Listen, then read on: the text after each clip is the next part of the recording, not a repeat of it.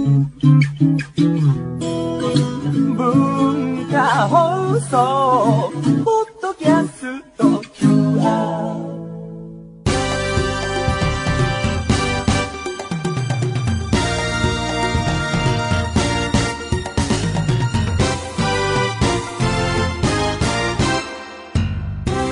えー皆さんこんにちは。内山聖輝のワンクールシーズン3パーソナリティの内山聖輝です、えーここで、えー番組開始早々ではありますがお知らせがございます、えーシーズン3、えー本日で最終回です。まあねシーズン1からやってきてねあのワンクールと銘打ちまして、えーワンクール、まあ、3ヶ月ですね。3ヶ月やって、えーもう3ヶ月目はシーズン2そしてシーズン3もう3ヶ月っていうわけでね9ヶ月もですかやってきたわけですが本日でラストというわけでえー、茶番をやってもしょうがないんでね。あの続くわけですよこれからも。ただ、えーこの時間帯でやる、えーこの番組は終わると、えーなぜなら10月もう10月入ってるじゃん今日から。だから10月からというとおかしいけども次の回から、えー放送時間が変わると。最初この番組もね遅い時間にやってたんですよね、えーやってたんだけれども、えーワンクールっていう番組を続けたところ本当にワンクールで終わるんだっていうふうに文化放送の人から思われまして、えー次もやるんですけどってスタジオとかねあのスタジオじゃない放送時間を、えーここ撮りたいですって言ったら、えーもう他の番組がありますよって言われてね、えーまあ、泣く泣くというとあれですけれども明るいうちから、えーダウナーな番組をやることになっていたわけですが新しい放送時間は毎週日曜日24時30分から放送というわけで戻ったわけですね。えーまあ昼も良かったんですがやっぱり深夜でいいんじゃないかなみたいな流れもありつつみんなで言っていたわけですが、えー晴れてというか、えー新しく、えー放送時間が、えー日曜の24時30分からというわけで戻ってきますと。放送時間移動後の最初の放送は10月11日日曜日です。よろしくお願いします。というわけでねまあこれからどう番組展開していくか、えーわからないというか特に決まっていないわけですが まだやろうと。ただ最近は内山もねなかなか映画も見に行けず、えー特に外で遊ぶこともあんまりなくというわけでねネタが枯れてきた感じがありますけれども。まあ放送うまく映って思い出したけどこの日曜の深夜ってね次また朝起きたら学校かとか会社かみたいな。まあ人によっては憂鬱な時間なのかもしれないからね。なんかそんなことも思い出してえーましたけれどもね、まあ、どうなることやら分かりませんが、えー改めましてよろしくお願いいたしますと。というわけで最終回やっていきましょうか、えー内山聖輝のワンクールシーズン3シャープ13スタートです。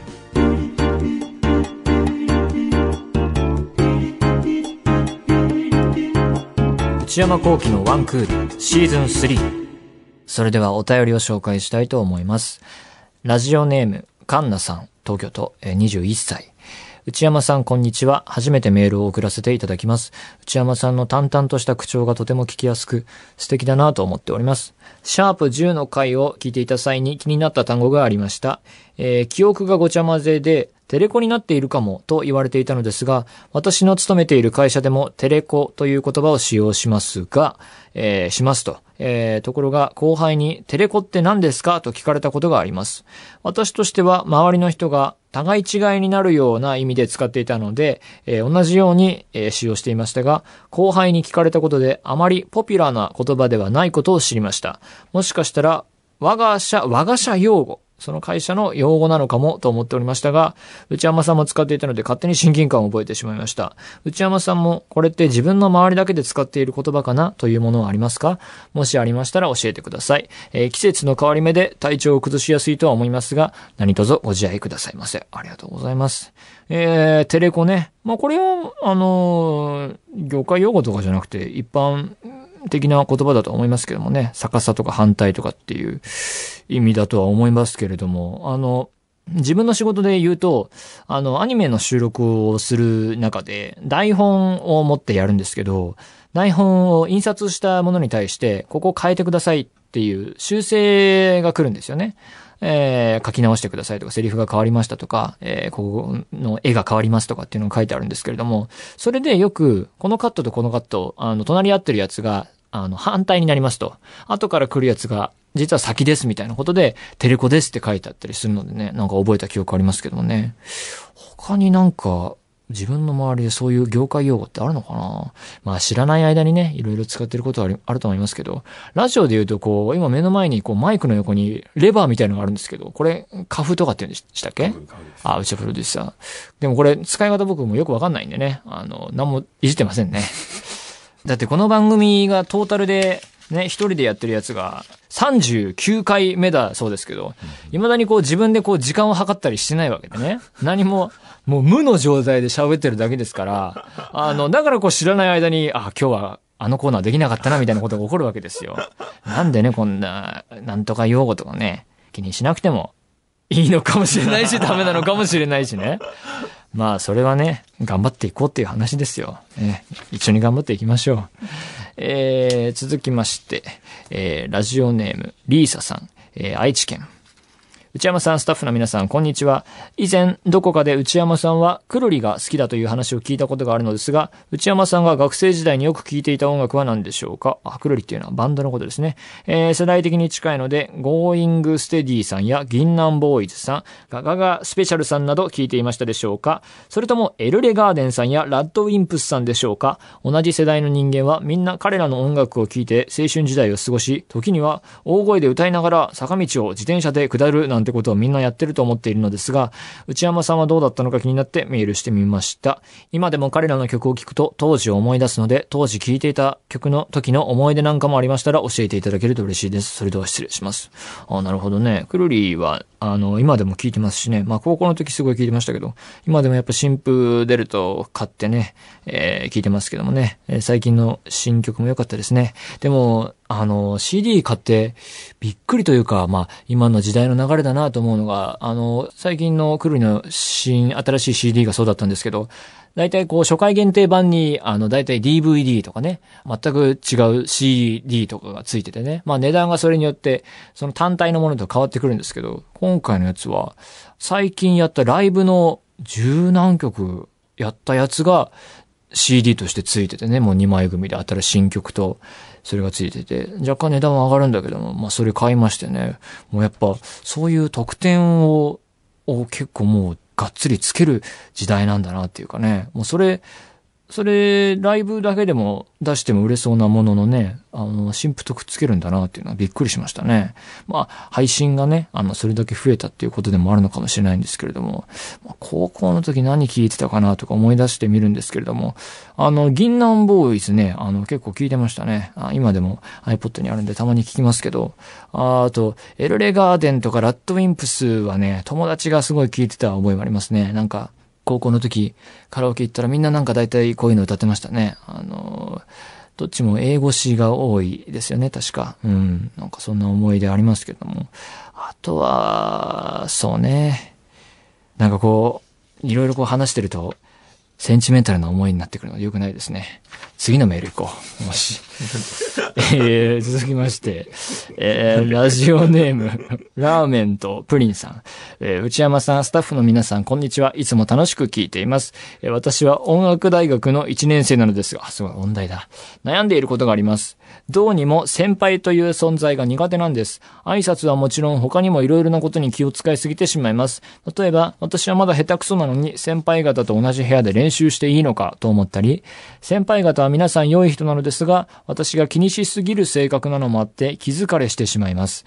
上下関係はこれからずっと切り離せません。内山さんは先輩方とどのように接していますか？長文失礼しました。先輩ね。どうなんでしょうね。まあ、いろんな、えー、業界だったり、いろんな、あの、社会によって、あの、あれは違うと思いますけどもね。まあ、僕も例えばこの番組撮ってみても、スタッフさんは僕より年齢上ですからね、みんな。先輩といえば先輩なんですけども、まあ、特に何も変わらずね、あの、内山の場合は、まあ、仲良さの度合いみたいので変わりますけど、年下、年上、特に変わらないというかね、誰に対してもあんま変わんないんでね、まあいいか悪いかわかんないですけど、あの、普通でしょうかね。まあ、だから、先輩方と同じ部屋で練習していいのかっていいんじゃないのって思っちゃうんですけどね。よくわかりませんね。事情があるかもしれないからね。まあでも、自分の周りで考えてみると、上もそうなんですけど、最近は特に女性声優の方とかで若い人が多いので、下の年齢が下の人と仕事をすることもすごい普通になってきて、あの、その時になんかふと考えてみると、キモい年上の人だなって思ってるんだろうな。そう、確信してね、あの、生きるようにしますけどね。調子に乗らないように。だから、一緒に頑張っていきましょう。えー、続いて。ラジオネーム、今日の真帆さん。内山さん、こんにちは。先日、神谷博さんと小野大輔さんのラジオを聞いていると、マッドマックスの話をされていました。そこで内山さんは、他の声優さんと映画についてお話ししたりするのが気になりました。教えていただけると幸いです。あ、そうなんですか。マッドマックスの話を。あのーその後だと思うんですけど、小野大輔さんとね、なんか、スタジオで会った時にマッドマックスの話しましたね、軽く。うん。どういう話したかよく覚えてないんですけど、なんか面白かったよね、みたいな話した覚えありますけどね。まあでも、なかなかそれはレアなケースであったりして、特に他の声優さんと映画の話ってあんましなくて、なんか、むちゃくちゃ本数映画見てる声優さんってあんまり見かけなくてね。なんか、年に100本見てる人とか、なんか、そういう人あんまり知らないので、話す機会もないみたいな感じで、あの、それよりはなんか、裏方のスタッフの人とかと、あの、そういう話してることが多いかなっていう気もして、あの、ですけどね。まあ、とは言いながら、最近映画全然見れてないので、見たい映画のリストも溜まりつつあるわけですけど、最近で言うとね、実写版の進撃の巨人も結局どっちも見てないですからね、まだ。あと、ナイトクローラーとかもね、キングスマンみたいなあの、あれだよね。あの、ほら。あれの監督ですから、みたいですよね。あと、ピクセルね、予告で見てすごい面白そうだなと思ったんでね。うん。あと、テッド2とかね、早く見たいなと思っている最近でございます。続きまして、えー、ラジオネーム、えー、ガンちゃんさん、東京都21歳。うっちー、こんにちは。突然ですが、最近の私にとって衝撃の出来事をお知らせします。衝撃ですか。私はアルバイト先の社員の人でとても好きな人がいました。30歳で年も離れています。あまり話す機会はないのですが、とても良い人で、一つ一つの仕草が可愛く、会うたびにときめいていました。それが急に仙台に移動になってしまったのです。東京から仙台へ。えー、本当に急で、あと5回も出勤しないというのです。アルバイトはしていて、ああ、なるほどね。本当に本当にショックで、焼け酒の日々を送っていますが、本当かな？こんなに辛いなんて、社員の人に恋をしていたんですかね？してたんじゃないの？え短い間でしたが、久しぶりにこんなピンク色の日々を送りました。本当にショックすぎてメールを送らせていただきました。ピンク色の日々って言うとなんかいやらしい感じになっちゃいますけど、まあまあ、ときめきの日々だったと。どうなんでしょうね。ま、仙台に移動でしょう？まあ、まあね、もう本当に外部の人間なんでね、もう身も蓋もない、あの、答えしか出せませんけどね。まあ次に行けってことですよね。もっといい人が現れるぞと。すぐ忘れるでしょうからね、そんなことはね。えー、違う人いいなってなったら、あの人好きだったっけ？みたいな感じでね。まあ忘れるでしょうね。あるいはですよ。まあここでチャレンジして、あの、実ったとして遠距離恋愛を始めるっていうね。まあ遠距離恋愛苦しいなと思う時もあるかもしれませんけどね。遠距離、そういう人生もあるんじゃないかなと。頑張ってください。えー、というわけで皆様からのお便りお待ちしております。内山幸喜のワンクールシーズン3続いてコーナーに参りましょう。リスナーのスイッチ。このコーナーではリスナーの皆さんがハマっているもの、内山幸喜に進めたいと思っているものを紹介するコーナーです。今日は私一人で、えー、進めていきたいと思います。えー、ラジオネーム、ヘナチョコさん、大阪府。内山さん、こんにちは。毎週ラジオのある土曜日を楽しみにしています。ヘナチョコさん、これからね、日曜に変わるんでね、忘れないようにしていただきたいんですけどね。えー、以前、内山さんも音編で少し話をされていましたが、私はリアル脱出ゲームにハマっています。あー、なるほど。リアル脱出ゲームとは、ある設定の閉じ込められた空間から様々な問題を解き、時間制限内で脱出をするという体感型のゲームです。問題が難しい上にひねりがあるので、最後まで脱出するのはなかなか難しいのですが、その悔しさや解けた時の快感が楽しく、ついつい何度も言ってしまいます。最近では時間制限のないものや、え？逆に20分で問題を解くもの。10人1チームとなり、実際に物を動かして問題を解いていくものもあります。アニメとのコラボ公演もたくさんあり、えー、ビジター向けの公演もあるので、初めての方にはこちらをお勧めします。えー、ちなみに私は今まで2回脱出に成功しました。え？本当に？俺一回もできたことないんだよ。常設の会場もありますので、内山さんもまた行かれてはいかがでしょうか。それではこれからもラジオ毎週楽しみにしています。なるほどね。これでも、あの、スイッチも入ってるんですけどね。僕これ好きですから。最近は行けてないんですけども、あの、数年前はね、結構回数行っていて、面白いんですよ。また、あの、アニメとのコラボ公演って書いてありますけど、あの、アクエリオンエボルっていう作品でこれやりましたから。あの、リアル脱出ゲームって、スクラップっていう、あの、会社がやってるんですけれども、そこの、あの、代表の人と並んで話したりして、あの、問題出す側をやったことあるんで、もう、お客さんでもあるし、あの、出す側にもなったこともあるし、もう、あらゆる面から脱出ゲームやってるんですけど、これ確かに面白い。あの、これね、キーは、知識とか、あの、勉強で解ける問題じゃないっていうところで、あの、できない問題の解説を聞いたときに、あ、ああしてこうすれば、できたんだっていう、自分も、もしかしたらできたかもしれない未来があったのかって思った時のあの感じがね、あの、また行きたくなる感じだと思うんですけれども、でもこの最近では時間制限のないものやって書いてあるけど、これ知らなくて、時間制限なかったら、ギブアップするまでってことなのかわかんないですけど、これちょっと僕知らないですね。20分で問題を解くものっていうのもすごいしね。10人1チーム。はあ。やりたい。これはスイッチ入ってるし、やりたい。ただ、これ、なかなかこう一人とかで参加できないからね。こういろいろ5、6人でスケジュール合わせていくっていうのは結構難しいところでね。それが、あの、ネックといえばネックなんだけれども。はあ、やりたいな。続きまして、えー、ラジオネーム、匿名希望の方、えー、うちこんにちは。以前、セールに目がないって話をされてましたが、かっこ半額とかの、ポイントカードとかはどうなのだろうと思ってメールしました。私はポイント集めすごい好きです。実はパン屋のポイントが集まったので、次に行った時2個サービスしてもらえることになりました。かっここれで2回目。意外とバカにできませんよね。消費税のこともあるし、やっぱりそういうサービスをなるべく利用したいなと思ってるんですけど、うちも簡単なのからでもやられてはいかがですか？それともやられてますか？美容院に行くと大抵のところはそういうポイントサービスやられてますよね。うちはいつも行かれる美容院はそろそろ髪切ってくださる方が定着しましたか？そこでポイントとかももらってるのでしょうかね。ポイント貯めていたら、やっぱり何パーセント引きになる特典がお好きでしょうか？えー、え、どういうこと？それとも物、かっこ、シャンプーとかコンディショナーとかの特典がお好きでしょうか？ポイントを集めてる前提で聞きましたが、ちょっと知りたかったもので。ではまた何か発見したらメールします。なるほど、ポイントカードね。ポイントカードは映画館とかのシネコンのやつは何枚か持ってますね。美容院に関しては、ポイントカードっていうかなんかこう、なんか持ってるんじゃないですかね。あとは、洋服屋さんとかもあるよね。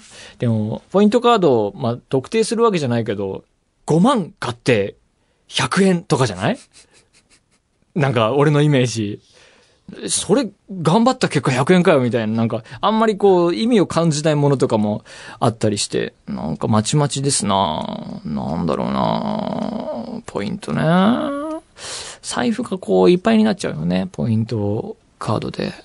それが難点ですよね。あと、まあ、確かに僕は、の、今使ってる財布は、カードをいっぱい入れられるようなやつなんですけど、それに加えて、領収書がこう、わってなるともうなんかね、軽い辞書みたいな感じになっちゃってる時あるんだよね、財布が。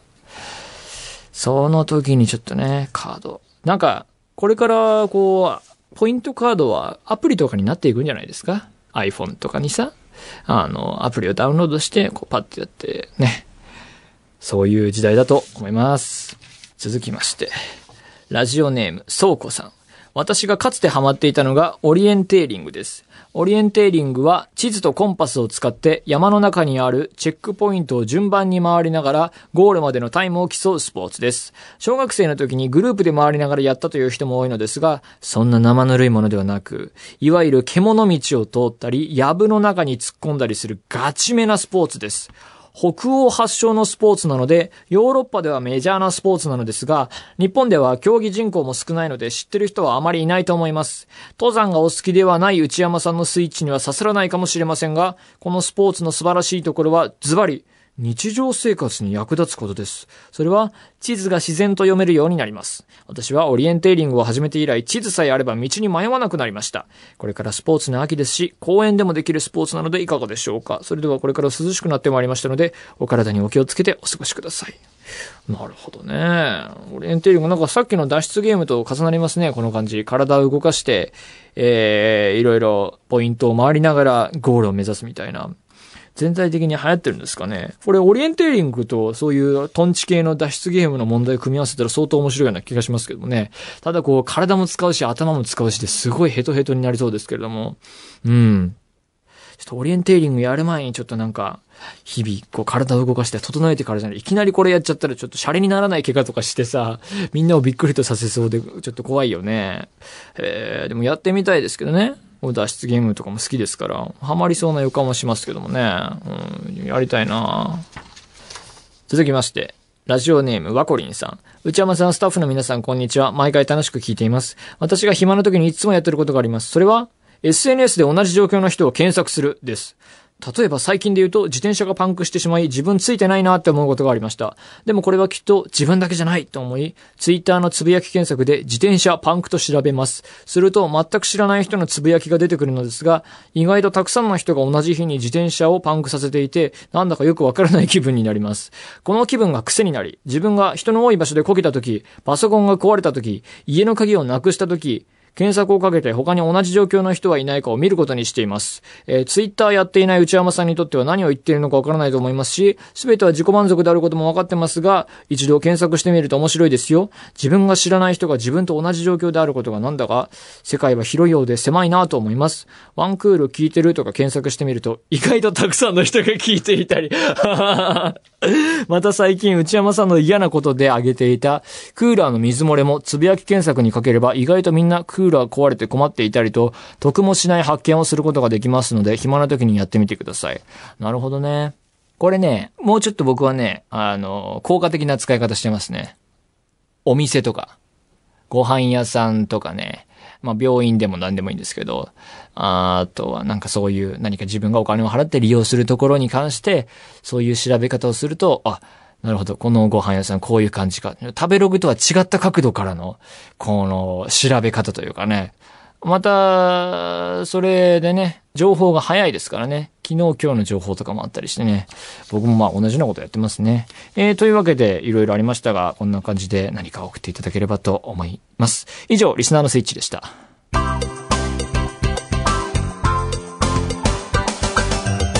内山幸喜のワンクールシーズン3思春期の痛み。これは思春期にありがちな心が痛いエピソードを皆さんから募集して紹介するコーナーです。では今週届いたエピソードを紹介していきましょう。東京都ラジオネームまゆまゆさん。中学3年生の時のお話です。私には小学生の頃確か小1くらい。から片思いをしていた相手がいました。地元が田舎だったので幼稚園から中学まで一クラスだったこともあり中学生の頃は好きな人とは毎日のように喧嘩みたいなことばかりしていました。中学3年のある日私は教室の前の廊下で友人と談笑していました。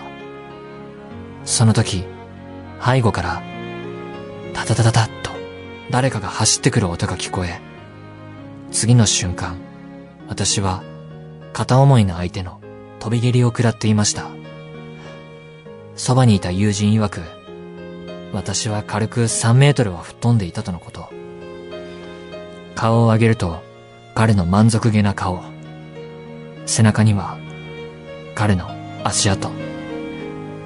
全く意味がわからない私はポカン顔。何よりも物理的にとても痛い思い出です。そんな彼とは中学を卒業してから付き合うことになったのですが、高校が別々になってしまったために3ヶ月ほどで別れてしまいました。今では仲間内でたまに飲みに行ったりもするのですが、あの時の飛び切り事件の真相は未だに謎のままです。僕らにとってもこれは謎ですよね。さらに謎なのが、そんな3メートルも吹っ飛ばせた人と中学卒業後付き合っちゃうあたりね。何なんだろう、これは。わかんないですね。幸せになってください。みんな、こういう痛みを経て大人になるんですね。このコーナーでは、こんな思春期の痛み、もとい、お宝エピソードをお待ちしております。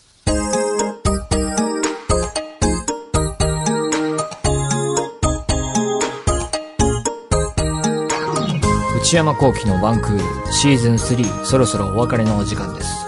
えー、というわけでシーズン3は、えー、今日で終わりで、えー、次回からは放送曜日と時間が変わりまして、毎週日曜日から、毎週日曜日の24時30分からの放送になりますと。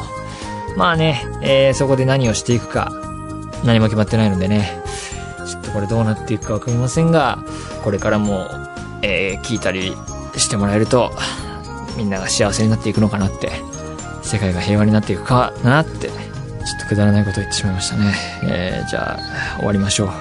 えー、番組ではお便り募集しています。メールアドレスは one.joqr.net one.joqr.net 1の綴りは one です。えー、番組公式ツイッターアカウントもあります。アットマーク one アンダーバー agqr です、えー。フォローよろしくお願いします。さらに、ポッドキャストも毎週月曜更新で配信中です。よろしくお願いします。